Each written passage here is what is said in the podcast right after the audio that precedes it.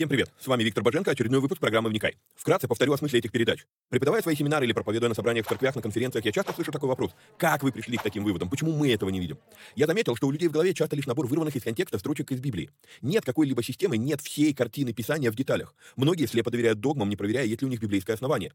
У меня же стремление сложить единую картину всех этих пазлов и увидеть, что же Писание действительно говорит, а чего не говорит. Багаж размышлений стих за стихом почти по всему Писанию я и выкладываю в этих видео. Важное предостережение. Не стоит воспринимать эти передачи как конечное учение. Цель этих эфиров лишь только показать, как можно разбирать Писание, ознакомиться с известными мне версиями, выдвинуть свои. При этом предупреждаю, что эти передачи могут быть опасны, так как могут выдвигаться еще сырые, невыверенные идеи.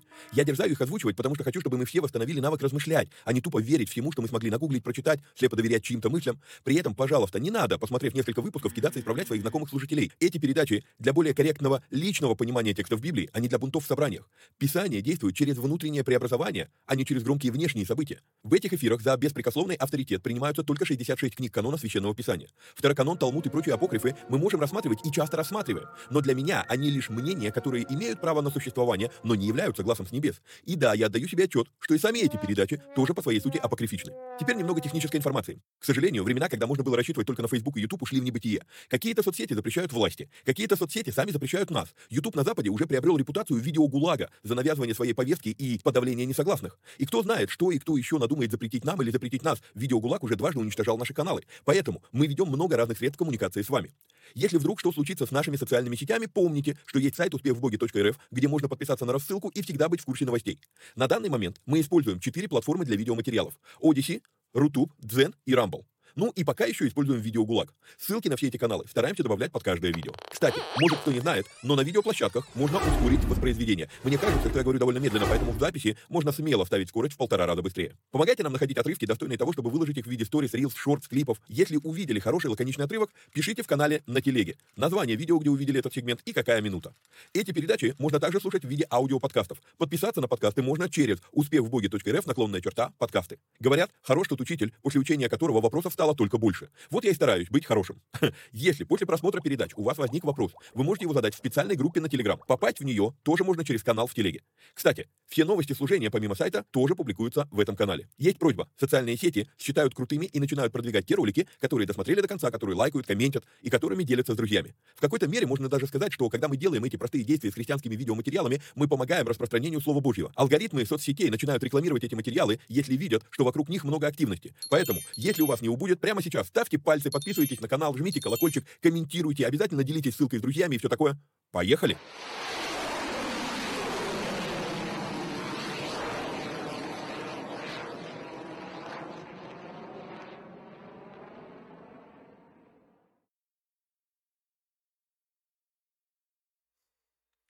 Поехали. То в мед. Привет всем отважным вникателям и вникая зависимым. А, я продолжаю записывать передачи наперед. Последний выходной, мне уезжать. А, посмотрим. Мы сейчас на фоне облаков, то есть это деяние. И в деяниях мы пришли к 9 главе. Посмотрим, насколько эфиров а, она потянет. Мне надо записать 5 эфиров. А, ну, посмотрим, короче. Вот, а, молитесь, потому что я по-прежнему болею, а, причем, как ни странно, снова, это не по-прежнему, а снова. Третий раз за месяц я чего-то поймал, ну и у нас вся семья. Нам ехать через 4 дня, а мы валяемся, ну или сколько там, через 5. Вот.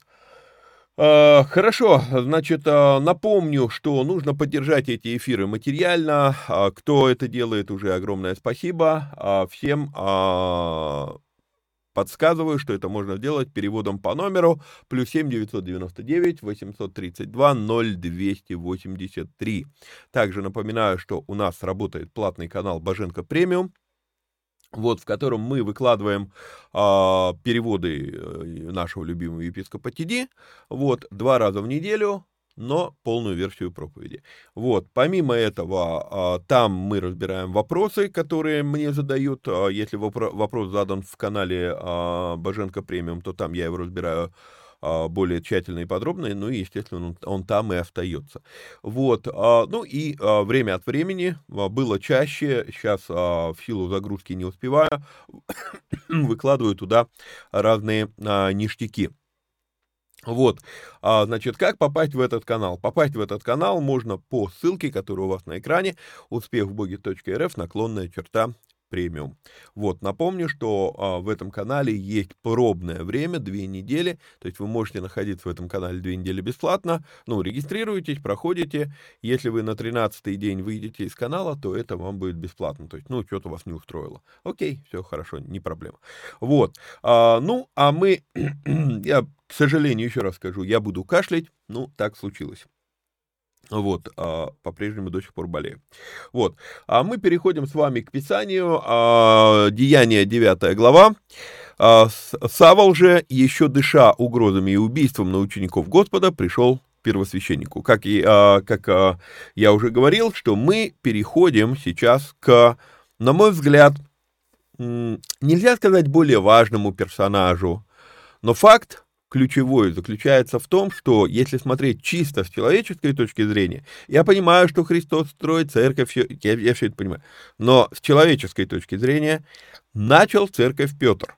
И поэтому книга Деяний начинается с Петра. Но мы сейчас находимся на том переломном моменте, 9, потом 10-11 главы опять всплывет Петр, и потом он уйдет настолько на задний план, что про него почти не слышно. И все, а вся остальная часть книги Деяний, это будут, будет повествование о служении Павла. Павел, ну, если так говорить, то, э, Христ, что, то э, Петр начал церковь, а Павел поставил ее на ноги наше богословие, оно в основном строится на Павле. И я пишу такой комментарий. То есть я буду сегодня, мы сегодня, может быть, пройдем мало текстов а, именно 9 главы, но будет много больших пространных комментариев. Вот, ну и опять же, я не знаю, где мы, где мы закончим первую часть, а, буду писать вторую и так далее. Итак, пишу комментарий по 9 главе в целом, наверное. А, в связи с тем, что практически все богословие современной церкви построено, увы, не на Иисусе, а на Павле, да и то лишь на некоторых отрывках из его послания, а не на полном контексте посланий его и его жизни, а, есть потребность присмотреться к этому персонажу более внимательно. Потому что если мы так много строим на Павле, то было бы неплохо понимать, кто он такой. Есть проблема, когда мы читаем его послание. И проблема заключается в том, что, и мы будем с вами двигаться, вот книга, книга Деяний, я вам говорил, что она будет, ну, почти уже до конца Нового Завета мы ее будем разбирать. Почему? Потому что я думаю, что намного правильнее читать послание Павла в контексте книги Деяний. И мы попытаемся восстановить хронологическую последовательность событий, и, допустим, там в 15 главе а, книги Деяний мы начнем разбирать книгу Галатам, потому что приблизительно где-то в это время Павел это написал, да, и тогда вот совмещая жизнь, потому что книга Деяний — это биография Павла, ну, вторая часть книги Деяний, это биография Павла, биография служения Павла, то а, совмещая его жизнь, описание его жизни в деяниях, с его посланиями, письмами, которые он писал, да, вот тогда мы можем увидеть, а, наверное, более емкую, более полную картину. Когда мы начинали книгу Деяний, я говорил, что Павел это одна из самых искаженных в церковном богословии личностей. Поэтому мы должны много чему уделить внимание, когда мы переходим к этому персонажу в книге Деяний. И в первую очередь нам надо понимать, что Павел это не просто христианин и не просто тот, кто гнал церковь. У меня даже когда-то была такая проповедь «Непонятый Павел», потому что когда я стал видеть вот эти вещи, как мы искажаем его восприятие из-за того, что мы а, отделили его послание от его личности, да, и как бы послания якобы живут самостоятельно. Вот, ну, а, мало того, что, понимаете, а, дело даже не только в том, что мы отделили его послание от его личностей, личности, а Проблема еще и в том, что, опять же, нам вредит, я уже много раз об этом говорил, вы уже, наверное, привыкли к этому, нам вредит то, что Библия была разбита на, на стихи и главы. Потому что мы берем, э, выдергиваем один стих, да, то есть это было сделано для нашего удобства. Я говорю Деяние 9.2, и вы знаете, где открывать Библию. То есть это удобно. Но в итоге, что, э, к чему это привело? А в итоге это привело к тому, что мы э, ну, дергаем од, од, один стих и делаем, как, и, и делаем вид, что он может жить самостоятельно, что это самодостаточная истина. И это очень часто перевирает, и многие вещи, многие э, головники вот э, современного богословия, они именно отсюда и произошли, отсюда ноги растут, что э, Библия, ну, как бы воспринимается нами, как будто бы вот, ну, именно Бог разбил ее на стихи и главы, и тогда, получается, каждый стих — это отдельно взятая субстанция. Я говорил уже в прошлом, э, ну, в одном из прошлых эфиров, учитесь читать Библию, не видя номеров стихов. Вы многие вещи, ну, вы сильно будете удивлены. Вот. Дальше. А, итак, кто такой Павел? А, приведу пример. Пример такой. А, вот я сейчас сижу. Это правда? Да, это правда. А что я делаю? Ну, я сижу. И вот тут вот вариант, понимаете, если это заявление само по себе живет, то, ну, раз он сидит, значит, он ничего не делает. А оказывается, я сижу, готовлю эти материалы, я делаю анализ, я исследую, я собираю воедино в какую-то логическую цепочку, восстанавливаю события. То есть работа есть. Понимаете? И то, что я делаю эту работу сидя, это правда. Но то, что я сижу, это выдернутый один стих из общего контекста повествования, чем я занимаюсь. Понимаете? И вот то же самое. То есть, а, ага, он сидит, значит, ничего не делает. А, он сидит, это правда, ничего не делает, это ложь. Почему? А потому что выдернули из контекста общей фразы. Вот, вот то же самое происходит с Писанием, когда мы берем какой-то один стих и э, думаем, что он живет самостоятельно. Итак, присмотримся к этому персонажу. Как я уже сказал, в первую очередь Павел не просто христианин, и это не просто тот, кто гнал церковь. Он по крови еврей, по вере иудей, по убеждениям фарисей родился не просто в еврейской семье, а, судя по всему, в семье потомственных фарисеев. Он говорит про себя «из фарисеев фарисей». То есть э, упоминание потомственности. Он получил одно из лучших богословских образований того времени. Родился он в диаспоре, в рассеянии, родом Павел из Тарса. Вот. А, итак, а, он родился в диаспоре. Тарс, если, ну, так вот, на вскидку вы карту, карту себе представляете, мы увидим еще, где, э, ну, на карте, вот, а, это современная Турция. То есть, ну, он не в Израиле родился, он родился в диаспоре, в рассеянии, однако, однако, учился он у ног Гамалиила. А это обозначает, что рос Павел в Иерусалиме. Мы не знаем, с какого возраста. Вообще в, в школу фарисеев традиционно отдавали в 5 лет ребенка, да? А вот э, когда он переехал в Иерусалим, чтобы пойти в школу Гамалиила, нам неизвестно.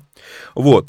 Э, Талмуд содержит некий намек на то, что у Гамалиила был самый лучший его ученик. И теологи подозревают, что в данном случае речь идет именно о Павле. То есть интересно, Гамалиил является самым известным, самым, скажем так, э, ключевым богословом того времени, а самым лучшим учеником Гамалиила является Савол, скорее всего, да, который потом станет Павлом. Вот, если мы еще вспомним, что школа Гамалиила была самая знаменитая, самая лучшая, самая-самая, то это говорит нам о том, что мы сейчас будем читать биографию самого выдающегося богослова того времени, уступающего разве что только самому Гамалиилу. Напомню для особо духовных, а Иисус в теле уже покинул этот мир. Да, то есть понятно, Иисус есть Слово, и Он был самым-самым богословом, когда Он был в теле, но Он вознесся. И из тех, кто остался на земле, да, то есть получается, а, Петр был безграмотным рыбаком. Я не говорю о том, что он ничего не знал. Он достаточно, мы с вами это разбирали, он достаточно интересно понимал э, того же самого Яиля, когда цитировал, да, и так далее, то есть и достаточно хорошо знал. Но а не было у него именно вот глубинного богословского образования. И одна вещь, которая не перестает меня интриговать, назовем это так, она меня не удивляет, мне это абсолютно понятно, это более чем логично, даже с человеческой точки зрения, да, а, но многим людям как бы она вот о, не бросается в глаза, что когда, еще раз повторю, когда надо было родить церковь, Бог использует Петра, но когда безграмотного, ну, относительно Павла, это безграмотный человек, безграмотного Петра. Но когда надо было родить богословие церкви, Бог для этого использует высокообразованного Павла. Обратите на это внимание, потому что я боюсь, что для многих людей слова Павла, которые, опять же, были выдернуты из контекста и потому абсолютно не, неправильно поняты, а, о том, что он решил а, среди коринфян не знать ничего, кроме Христа и притом распятого, а, что он не, не в мудрости была его сила слова и так далее, и так далее, ну, дойдем до Коринфа, вы увидите, что смысл там вообще с точностью да наоборот. Но огромное количество людей используют эти две фразы для того, чтобы оправдать свою безграмотность в служении. Но, обратите внимание, Павел, он был относительно Петра невероятно глубоко образованным человеком. Случайно ли, что для того, чтобы написать именно богословие церкви, Бог использует Павла, а не Петра? У, у Петра, да, у Петра есть свои послания, но все равно в, больш, в большей мере мы ссылаемся на Павла. Вот.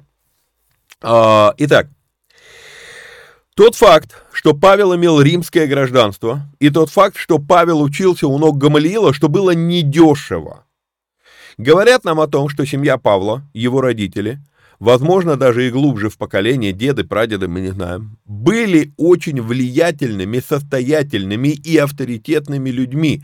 Даже среди римских граждан не все имели право на апелляцию, а Павел его имел, и мы с вами увидим в книге Деяний, что он ею, этим правом пользовался. Это э, говорит очень о многом. О статусе семьи родителей Павла в обществе. Вот. Христиане преподносят Павла как человека, который из неправильной религии перешел в правильную. Иудеи же говорят, что он предал правильную религию ради неправильной. Но если мы абстрагируемся от догматики и посмотрим просто в Писание, Библия покажет нам, что Павел – это тот человек, который, неправильно понимая правильную религию, нашел в себе силы изменить свое восприятие и попытался донести это другим таким же с неправильным пониманием правильной религии, правильной для еврея. Поясню, что я имею в виду. А, у христиан, мы еще будем об этом говорить, вот в разборе 9 главы, не знаю в каком а, выпуске а, по 9 главе, но мы будем еще об этом говорить. У христиан есть некое надменное понимание того, что мы самые правильные. Но на самом деле мы не являемся правильными. Иудаизм это неправильно. А, то есть я не призываю туда перейти или еще что-то. Учение Христа, мы, мы, мы преподносим это таким образом, что это что-то, как будто бы оно совсем-совсем отдельное, отдельно стоящее от, а, вообще, то есть, как бы, ну, просто само по себе. Наверное, вот так это будет правильно назвать. Но это не так. Дело в том, что, ну, уйдем в историю. Авраам Моисей, Бог дает закон Моисею. Я уже говорил вам, что очень важно понимать такую вещь, что Ивер, от, от кого пошло вообще слово еврей, появился задолго до Авраама. Ну, за несколько десятилетий до Авраама. Вот. А, и получается, что даже не всем евреям дано, а, дан закон Моисеев. Потому что евреи это потомки Евера. У Евера были потомки, кроме того Фары, который привел э, в итоге к Аврааму. Но даже у Авраама был Измаил. И Измаил, э, мы, мы будем это разбирать с вами в э, Бытии 2.0, мы будем это, я вам покажу прям, где Бог говорит, сначала Бог обещает потомков Аврааму, не привязывая их к Саре. И в этом аспекте, в этом аспекте можно сказать, что, Еви, э, что э, Измаил тоже обетованный. Он не сын обетования, да, потому что обетование он, э, ну, понес и э, Исаак, вот. Но он сын обетованный, он тоже потомок Авраама. И в этом плане, если смотреть там, как, как обычно, ну, очень упрощают эту картину, что вот, мол, э, от Измаила пошли там арабы, там, ну, все те, кто против, против, противостоят э, Израилю, но если мы посмотрим, что, по сути дела, Авраам, он потомок Евера, то арабы это тоже евреи. А, задумайтесь над этим. Вот. А, против, про, ну, противоборствующие, но это так. Но не об этом даже речь сейчас. А, религия, назовем это евреизмом, да, религия, которая появилась через Моисея, вот закон Моисеев и так далее, а, очень упрощенно сейчас это все показываю, а, она же применима не ко всем детям Авраама, у Авраама бы, был Измаил, были дети Хитуры, она применима не ко всем детям Исаака, потому что помимо Иакова был Исав, вот, и у Исава есть его потомки. И по сути дела, я говорил в, в одном из черных эфиров вам, что по сути дела даже у Якова не было закона Моисеева, то есть на него не распространялся этот закон. Более того, 12 детей, именно сами дети Иакова, на них тоже не распространялся закон Моисеев. Только спустя определенное время, когда они выходят из Египта, на потомков Иакова начинает распространяться закон Моисеев. Вот это, это очень важно понять.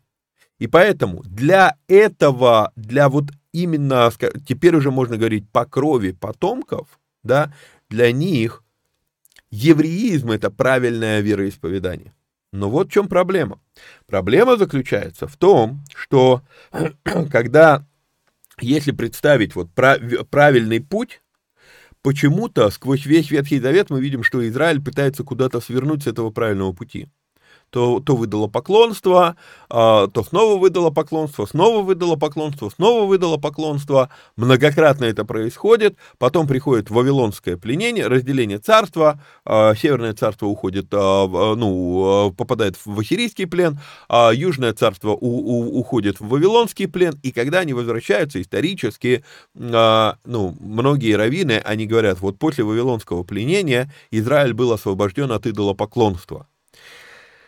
А, неправильная формулировка. Израиль так и не оказался освобожден от идолопоклонства. Почему? Потому что Израиль оказался после Вавилонского плена освобожден от язычества, то есть от поклонения языческим богам. Но что сделал Израиль? И мы это делаем все, я это уже неоднократно говорил, а христиане делают абсолютно то же самое. Освободившись от одного рабства, мы сами строим себе другое.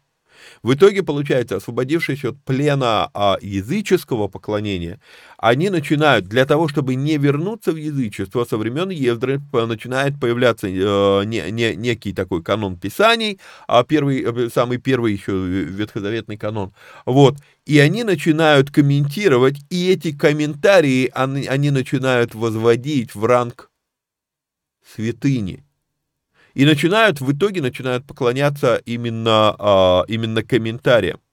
А, один из ярких примеров, как я это увидел, я когда стал исследовать а, труды иудейских богословов, ну, там целая цепочка, начнем с Раши, как бы имена, которые более-менее известны так, ну, на слуху у людей, да, Раши. Раши комментарий, э, комментирует, э, он, он, он, он вроде как комментирует э, Писание, но если вы будете читать вот именно постишную разбивку комментариев Раши, то вы увидите, что он намного чаще, он просто пересказывает предания старцев. Мудрецы говорят, вот издревле говорят и так далее, и так далее. То есть он как бы он а, не столько комментирует само Писание, сколько он просто комментирует тех, кто уже комментировал Писание.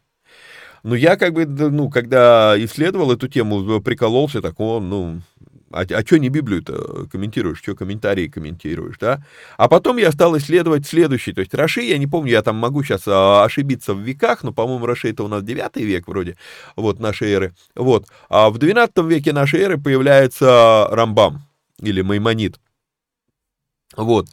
А, Рави, Маше бен Маймонит. Вот, Рамбам. Ну, они аббревиатуру делают э, из длинных имен. Вот, э, Рамбам комментирует Раши. Потом в 18 или в 17 веке появляется Лукада, Лу, Луцада. Э, это у нас... Э, э, не вспомню, как его имя расшифровывается полностью, ну, Рамхаль, вернее, аббревиатура Рамхаль, а полное имя Раби, что-то, что-то там Луцада. Вот, а, Рамхаль. Так Рамхаль комментирует Маймонида. И я вот эту вот, вот на эту матрешку посмотрел, и я понял, в чем проблема, а, и в том числе и наша христианская проблема. Вот, а, мы делаем так.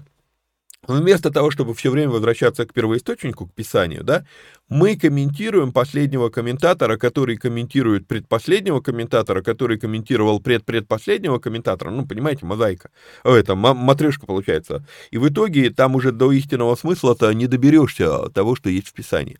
Вот. А если вы думаете, что это свойственно только иудаизму, а, то вы сильно заблуждаетесь. Мне постоянно присылают вопросы, а вот вот этот проповедник вот так вот так говорит. Что вы думаете об этом? Мне лень думать о том, что говорит какой-либо проповедник.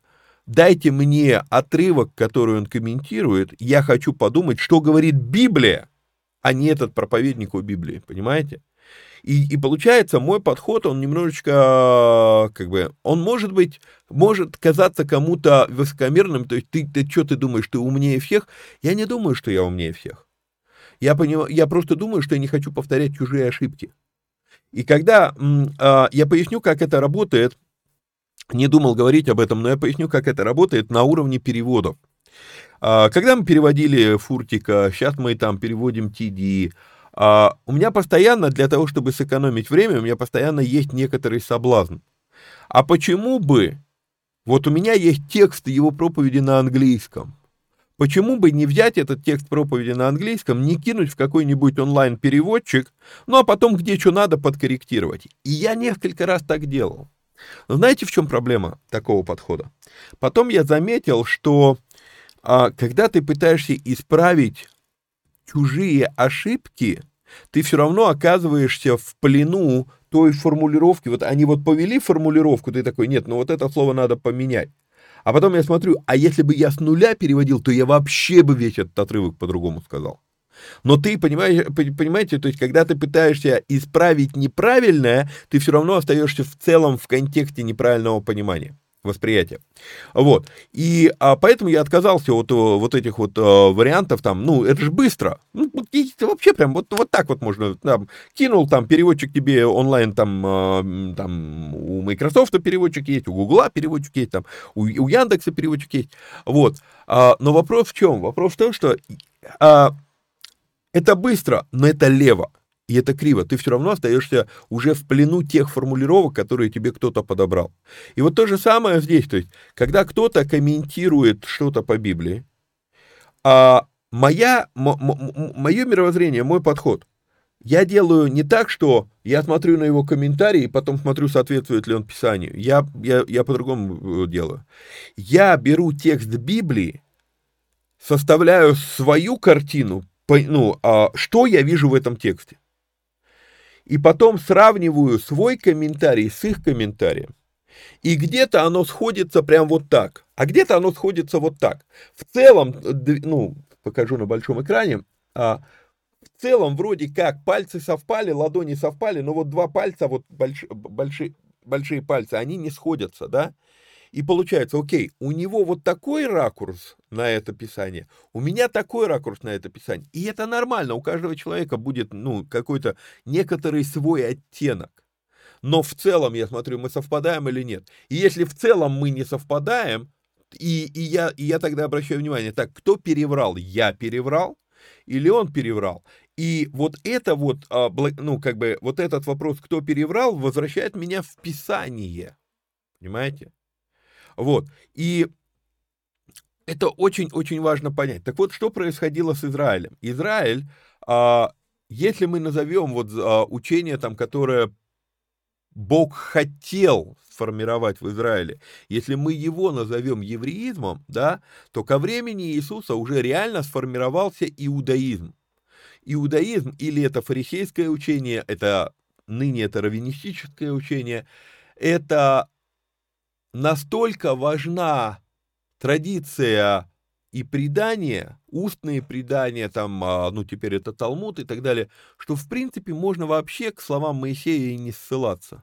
Можно там просто десятилетиями разбирать и, да, и комментировать Раши, а, вернее, комментировать Луцада, который комментировал а, а, Маймонида, который комментировал Раши, понимаете, Ицхака, что а, получается, ну, а, ты до, до, до, до текста, до вот именно первоисточника ты не доберешься даже. И вот в этом проблема иудаизма. Но та же самая проблема есть и у христианства. Понимаете?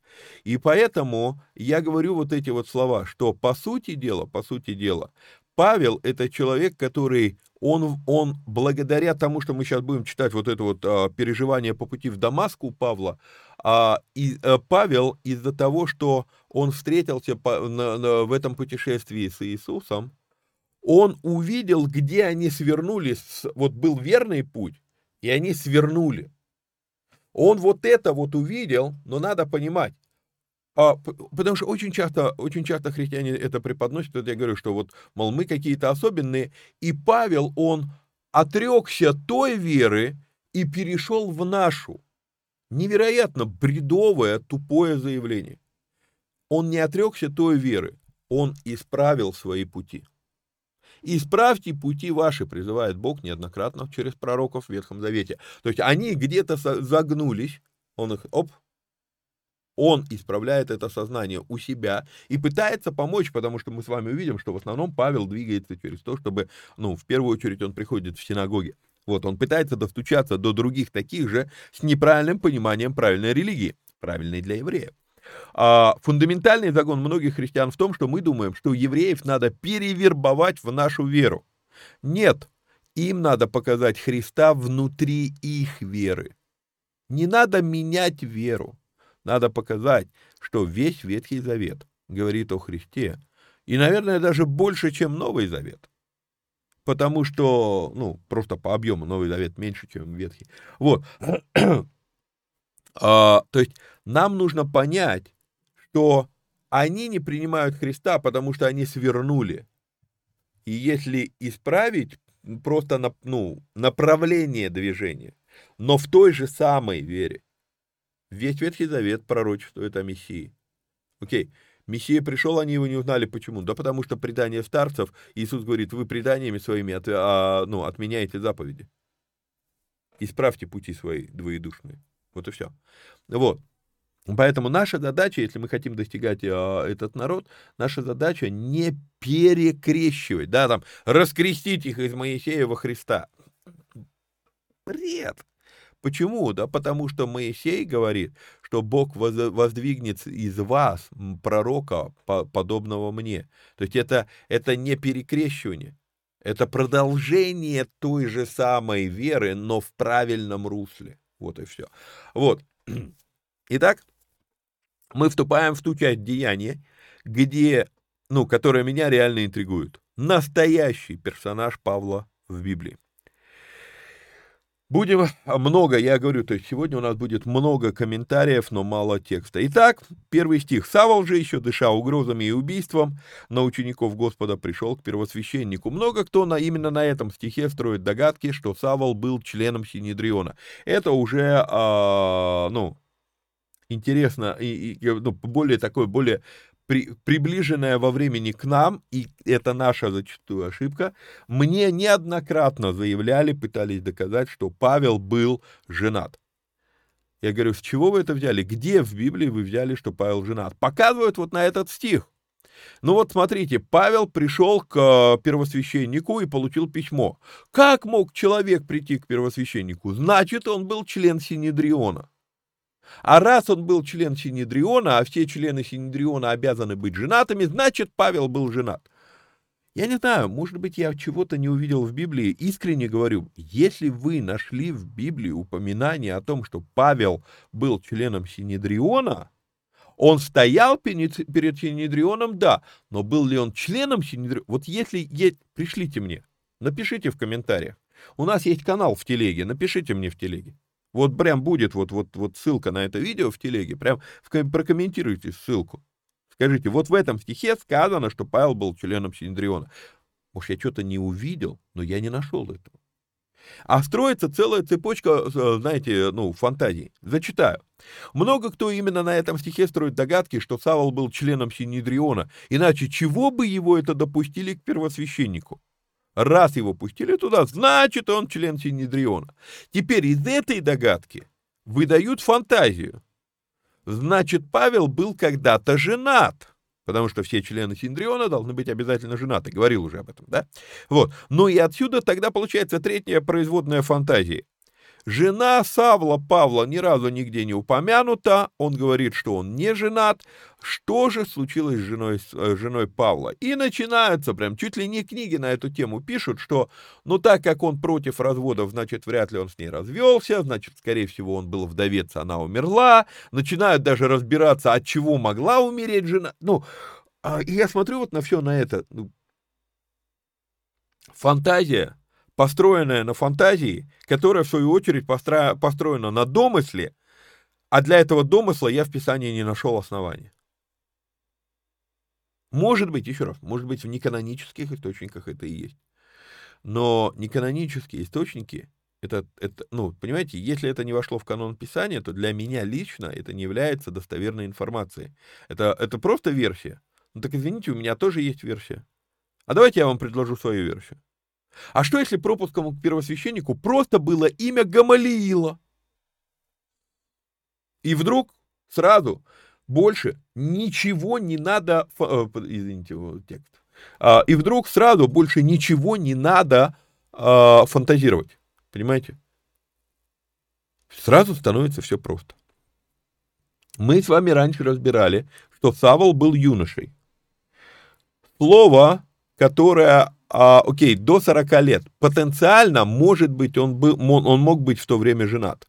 Но юноша обозначает, что он все еще не член Синедриона в том числе. Вот. Сам Павел говорит про себя, что он учился у ног Гамалиила. Гамалиил, и мы в прошлый раз мы говорили, что, скорее всего, это вот а, убиение Стефана, это, ну, не прошлое, а там в один из прошлых разов, что, скорее всего, а, Савлу в это время, ну, порядка 30 лет по датировкам, ну, где-то вот так. До 30 не женился. Ну, нормальное явление для человека, который преследует карьеру, тем более карьеру религиозного служителя. Вопросы чистоты очень важны и так далее, и так далее. То есть а, он очень, а, если он и хотел изначально жениться, да, то а, он очень-очень а, будет придирчив к выбору спутницы жизни. Вот, поэтому, в принципе, ну, и сегодня нередко до 30 не женятся. То есть это, ну, это ни, ничего удивительного здесь нет. Однако, еще раз, сам Павел про себя говорит, что он учился у ног Гамалиила. Гамалиил был виднейшим богословом того времени. И какими бы погаными, коррумпированными не были первосвященники, вот этот вот э, клан Садукеев, да, какой бы ни был конфликт у садукеев э, с фарисеями просто ради одной политики, храмовая группировка, она просто должна была быть учтивыми с учениками Гамалиила, которые являются синагогальной фарисейской группировкой. Понимаете? То есть они вроде как враждуют друг с другом в богословии, но в вопросах политики по отношению к Риму, э, к, э, к Римской империи и так далее, и так далее, они партнеры. Почему? Ну, принцип, да, враг, враг моего, э, как там, враг моего врага мой, мне друг, да? То есть получается, так как и фарисеи настроены против э, Рима, и садукеи настроены против Рима, то вот в этом вопросе, ну, мы как бы, мы по одну сторону э, баррикад. Вот. А, поэтому я, а, я не вижу никаких проблем, почему Савол, являясь учеником виднейшей богословской школы того времени, попросив аудиенции у первосвященника, не мог ее получить. Вот не понимаю, почему. Тем более, тем более, если Савол приходит с идеей «я хочу подавлять вот последователей этого учения». Мы с вами позже увидим, что у Савла уже была репутация э, гонителя церкви.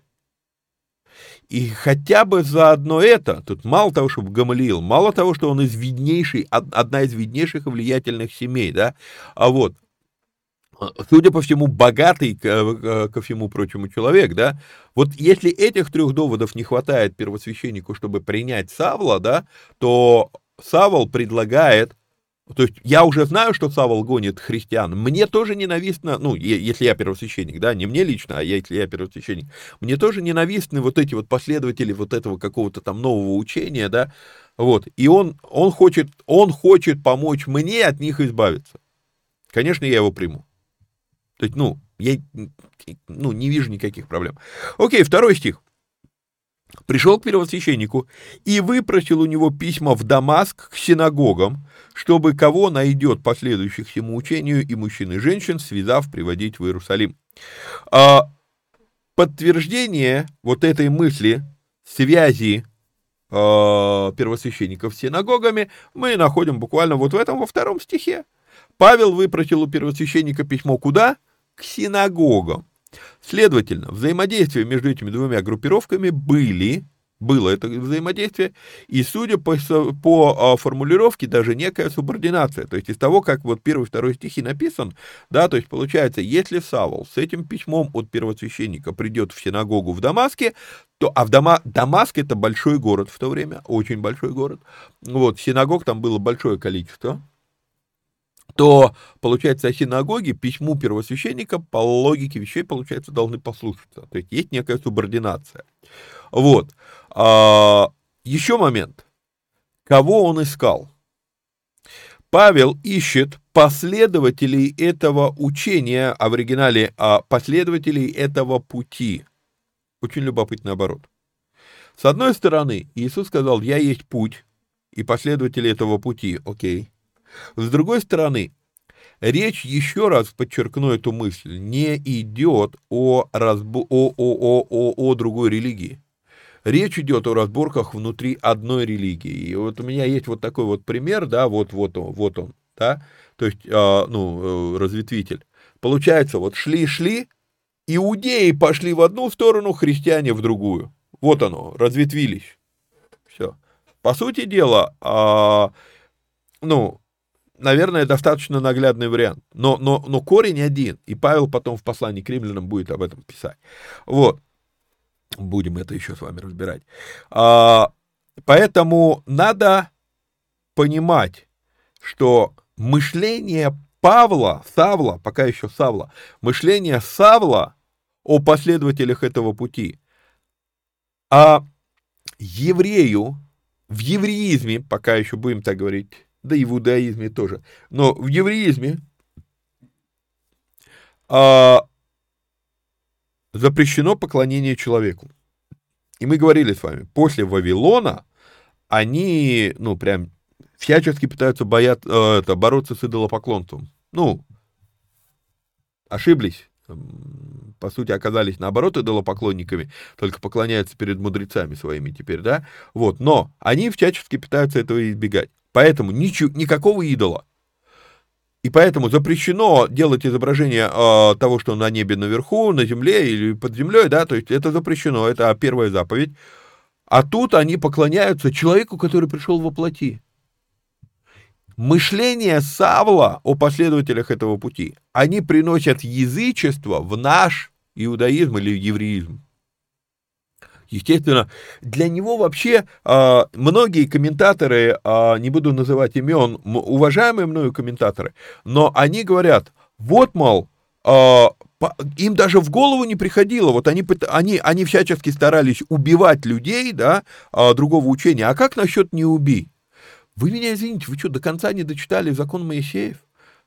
Законе Моисеевом сразу после десяти заповедей идет установление о нескольких причинах смертной казни. И одно, одна из причин, если кто начнет призывать тебя поклоняться другому Богу, этого человека надо побить камнями. То есть они действовали, это нам сегодня это дикостью кажется, но я хочу, чтобы мы поняли с вами, что они действовали абсолютно в рамках своего э, религиозного мировоззрения. И еще раз подчеркну, у меня нет негативного отношения к слову «религиозный». Наоборот, это очень положительное слово. Вот. И другой вопрос, что в рамках любой религии мы начинаем гнать со временем. Будем еще говорить об этом. Вот. То есть вот этот вот аспект, он, а, ну, нам нужно его понимать. То есть для него это, это блюсти чистоту своей веры. Он двигается, он, он искренне убежден, что он служит Богу он не является... А,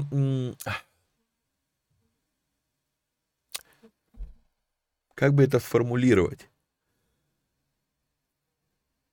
Он не видит как таковых последователей этого пути своими врагами, его врагом является учение, которое они могут привнести, и опять Израиль станет идолопоклонниками. Они, они, они, они думают, что они не поклоняются идолам. Хотя для них, еще раз, Иисус сказал, да, вы своими преданиями отменяете заповеди, для них предания стали идолом. Вот. А, но он-то этого не видит. И вот это очень важно понимать. Очень важно это понимать. Вот, то есть Саул воспринимал ситуацию таким образом. Вот эти люди, они пытаются при, принести язычество, идолопоклонство в мой евреизм.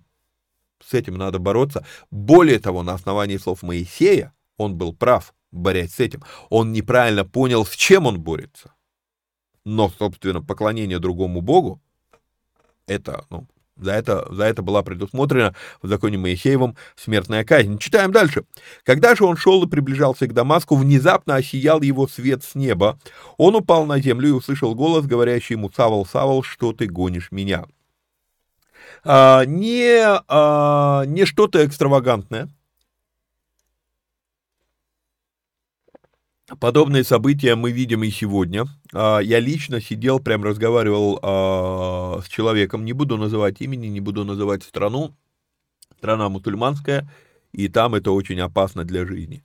Вот, а, и этот человек, он рассказывал о том, что он из видной, ну, из видной мусульманской семьи, из вид... Э, семья имеет высокое положение в обществе, политическое влияние в обществе, вот, ну и так как он сын вот, ну, именитых людей, то он был там вторым или третьим человеком в государственной службе безопасности. Ну, просто поймите, служба безопасности какого-либо государства — это люди чуть ли, ну, это, это служба, которая чуть ли не более властная и не более а, влиятельная, чем сам, там, я не знаю, там, президент, там, царь и так далее, да, то есть это люди, которые отвечают за безопасность и, и, и правителя, и, а, собственно, а, государственного строя. То есть очень-очень высокий уровень а, влияния был у него.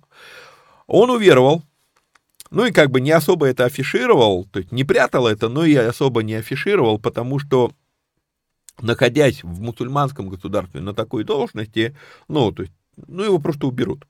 И тут однажды он видит видение. К нему приходит Христос и говорит, что э, ты должен стать пастором, ты должен уйти с этой должности и стать пастором. И он ему говорит, Христос, э, как я уйду? С, из этой службы не уходят, из этой службы умирают. Либо по возрасту, да, естественным путем, либо пуля, ну, я имею доступ к государственным секретам. Ну, ну, это просто из разряда невозможного, чтобы меня отпустили. А Иисус ему отвечает, говорит, я с твоим начальником поговорил. И он мне рассказывал, как он говорит, ну, я заявление-то я написал, но, ну, это страх невероятный. И страх невероятный заключается в том, что э, я видел это видение или мне причудилось, что я видел. Это, это реально Христос явился? Или, то есть он говорит, по-прежнему какой-то, ну, особенно когда это вопрос жизни и смерти, то есть я понимаю, что если это действительно Христос, ну, то есть если я себе это не нафантазировал, то действительно это произошло, я сейчас зайду в кабинет к руководству, подам заявление об увольнении и, как бы, ну, по крайней мере, останусь в живых, да.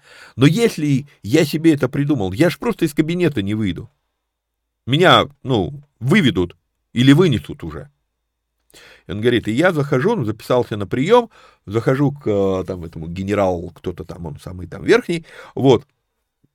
И я, говорит, захожу к нему, и он мне, ну, то есть я только в кабинет зашел, он, а, ты увольняться? Ну да, мне, у меня был разговор про тебя. Такое-то, такая фраза интересная давай я подпишу. И он подписал заявление, все это, ну, он сейчас пастором там в этой стране служит, и такой, ну, достаточно на виду, в подпольная церковь, но вот в рамках церкви он именитый человек тоже, вот, а, и он говорит, я жив, и меня отпустили, и все, и сама вот эта фраза, то есть, а, ну, у меня был разговор про тебя, ну, то есть, как бы, а с кем он не говорит, с кем, понимаете? И я, когда слушал эту историю, я тогда задумался над тем, как интересно, ну, не, не стыкуется вот это действие, не стыкуется с нашим, а, наверное, сектантским восприятием, а, ну, всех надо, всех надо заевангелизировать. В каком плане? То есть, если Христос, ну окей, Христос явился к верующим для того, чтобы сказать, что тебе надо быть пастором, окей, да, хорошо. А что Христос как бы не явился таким образом, чтобы этот там генерал-полковник или кто он там а, покаялся, стал верующим. Нет, он остался мусульманином. Понимаете, то есть, ну, не время, возможно. Ну, то есть, как бы, это максимум, как я могу это объяснить. Ну, это очень... Меня тогда, я помню, эта история заставила прям сильно задуматься над некоторыми вещами. Вот. Ну и то, насколько это просто невероятное, неординарное чудо. Потому что еще одна вещь, которую он мне пояснил, этот человек, понимаешь, говорит, когда э, до уверования я, говорит, был тем самым человеком, который а, отдавал приказы на уничтожение людей, которые уходили из нашей службы. То есть он, он, это не то, что он додумал себе, он сам подписывал эти приказы когда-то. То есть убрать, убрать. То есть человек хочет уйти, а у него есть доступ к госсекретам, ну, сделайте так, чтобы он там в аварию попал там или еще что-то. То есть он подписывал эти указы, ну, приказы. Вот. То есть история такая. Но это я все к чему? Это я к тому, что вот это вот явление, и, э, явление Иисуса Савлу, это не то, что осталось 2000 лет назад. Сегодня много свидетельств, особенно в мусульманском мире, много свидетельств, когда Христос вот так вот является а, гонителем. А вот. А, он упал на землю и услышал голос, говорящий ему, Савол, Савол, что ты гонишь меня? А, он сказал, кто ты, Господи? Господь же сказал, я Иисус, которого ты гонишь, трудно тебе идти против рожна. Дважды повторяется одна и та же вещь. А, рассмотрим а, это, этот отрывок внимательно. Итак, здесь, во-первых, неверно поставлено вот это слово, оно у вас выделено на экране, неверно поставлено это слово с заглавной буквы. А, как вы видите, специально включил вам сказать, на правой стороне экрана включил вам греческий, чтобы вы еще раз увидели, нету заглавных букв в греческом языке. Поэтому какая буква будет заглавная, какая буква будет прописная, решали переводчики во время перевода. И вот тут вот получается, что так как слово «курио», вот оно это слово, оно использовано без артикля, я не настолько знаю греческий язык, я просто пересказываю вам комментарий, а, не мой. Вот, так как оно использовано без артикля, то это слово не может э, относиться к Господу. Зачитаю, как я это написал. А здесь неверно поставлено «Господи» с большой буквы. Если разобраться внимательно с оригиналом, то получается, что здесь оборот не позволяет направить это слово к Господу или к Богу. В русском языке есть слово «господин», которое может использоваться еще и просто как вежливый, да, говорим «господа и дамы». То есть, ну, просто вежливое обращение э, к публике, да, вот. А, или мы в церкви говорим на собрании «братья и сестры», но мы же прекрасно понимаем, что братья и сестры не обозначает, что они мне по крови братья и сестры. Но то же самое слово брат или сестра, там, или, э, мы можем использовать по поводу реально наших родственников. То есть одно и то же слово, двойное употребление. Это нормальное явление.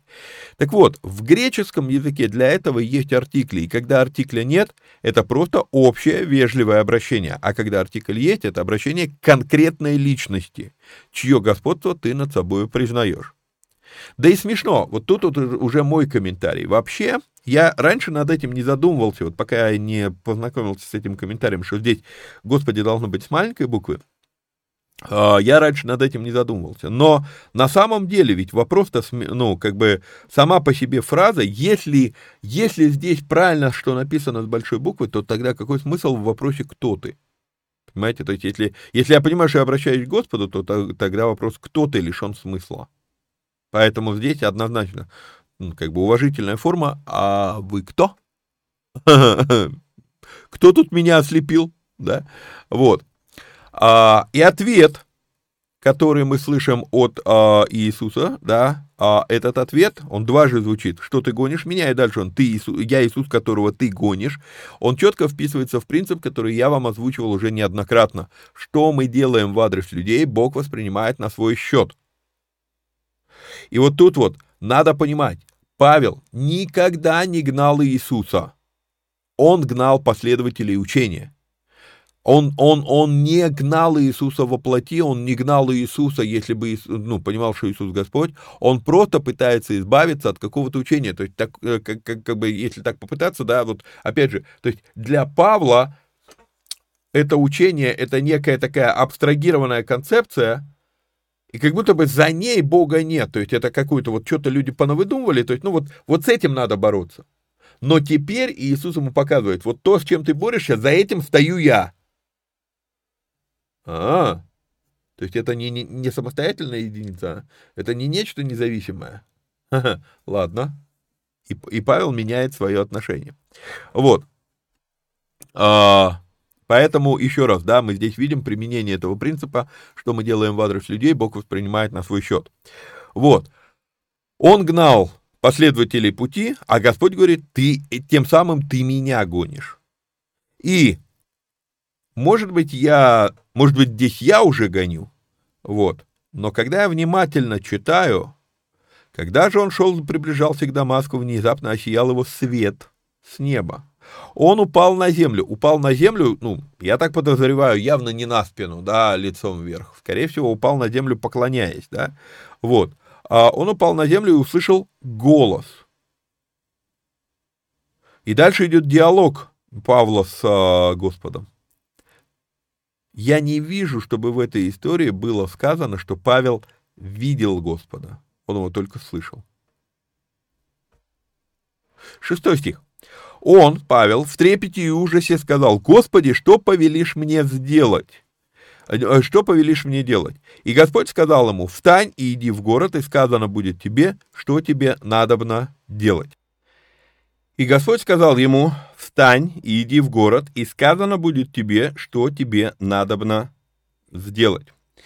А, стоит обратить внимание на первую реакцию на переживание или встречу с Господом. Первая реакция Павла – что скажешь делать? Это очень интересно. А, когда ты реально переживаешь Господа, вот, вот тут вот, а, ведь нельзя, а, нельзя предположить, что если, ну, в школу фарисеев обычно отдавали ребенка с пяти лет, пусть, а, пусть Павлу здесь 30, хотя, скорее всего, все-таки несколько лет уже прошло. А, но пусть даже ему, ну, я имею в виду со Стефана, но пусть даже ему 30, 25 лет он находится в школе, которая учит, что надо делать, чтобы угодить Господу, там, омовения ритуальные и так далее, и так далее, и так далее. То есть нельзя сказать, что он не знает, что надо было бы делать. Но когда он встречается с Господом, он говорит, что ты скажешь надо делать. Я пишу такой комментарий. Действие по повелению Господа – это первая реакция человека при реальном переживании Христа. Не спорить, а вот нас учили, да, а вот именно реальное переживание Христа, и вот вопрос образованного, вспомните, вот эта вот женщина у колодца, да, а вот она нас учили, потому что она не образованная, но тот, кто знает, Павел радикально иначе э, реагирует на происходящее, он понимает, не я здесь диктую правила, ты мне что скажешь делать? Это очень интересно. Вот. И здесь мы видим готовность к послушанию, что скажешь, и готовность к действию, скажешь делать. Да? Вот. И все эти происки э, либералов, иногда я говорю это вежливое слово, потому что иначе, и вообще называю я их иначе. Вот, и все эти про, происки либералов, утверждающие, мы ничего не должны, мы свободны во Христе и так далее, это все звучит красиво. Но именно у Павла мы будем сталкиваться с огромным количеством утверждений, что должны. И я уже не говорю, опять же, про Иоанна 15, я не говорю про Иакова, я не говорю про послание Иоанна, я не говорю про послание Петра. То есть в Новом Завете количество фраз, что мы должны быть послушны Господу, настолько огромно, что я вообще не понимаю, откуда вот эта фраза. Мы ничего никому не должны, мы христиане, мы свободны во Христе. Не знаю, я Библию читаю, в отличие от вас. А вот, ну окей, идем дальше. Люди же, шедшие с ним, стояли в оцепенении, слыша голос, а никого не видя. И вот тут вот у нас может быть некоторое, а, как сказать, раздвоение, потому что если мы посмотрим Деяние 22 главу, 9 стих, то когда Павел сам говорит об этом переживании и рассказывает, то он говорит, «Бывшие же со мною свет видели и пришли в страх, но голоса, говорившего мне, не слыхали. А здесь мы с вами только что прочитали, что го, слыша голос, а никого не видя. Так о чем же речь тогда? А, надо понимать, что и в том, и в другом случае, во-первых, это написано в одной книге, то есть э, писарь этой, э, э, этих текстов один, Лука, и Лука, он является стенографом, он является летописцем Павла. И то есть понятно, что и эту историю, вот это вот переживание по пути в Дамаск, Павел рассказывает Луке, да, и ту историю тоже Павел рассказывает, когда он давал отчет. А, но в одном случае Павел говорит вот так, а в другом случае Павел говорит вот так. О чем речь? А, один и тот же человек. Я думаю, мое понимание, мое подозрение, что они слышали звук, но не слышали слова. И в итоге получается, что они слышат, что звук есть, но понять, о чем это, да, как помните, опять же, э, ну вот, а, ну это не, не, не тот пример, это пример наоборот.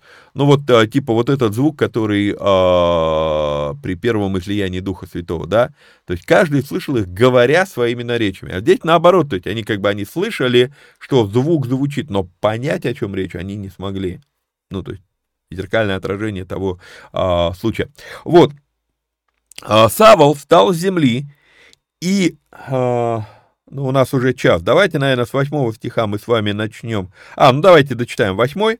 Вот, Савол встал с земли, с открытыми глазами никого не видел. И повели его за руки и привели в Дамаск. На этом на, на сегодня остановимся. А, ну, вы остановитесь. Я-то сейчас буду записывать продолжение. У меня вся девятая глава разобрана. Вот. Тогда, получается, мы с вами встретимся там, не знаю, может быть, через неделю или когда я выложу вторую часть.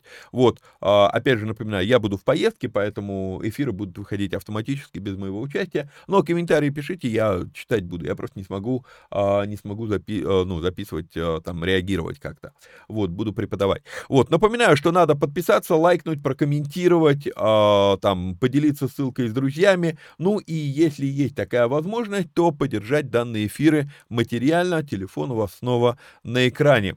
До встречи, до следующего эфира. Вникайте самостоятельно. Всех вам благ и благословений. Пока-пока.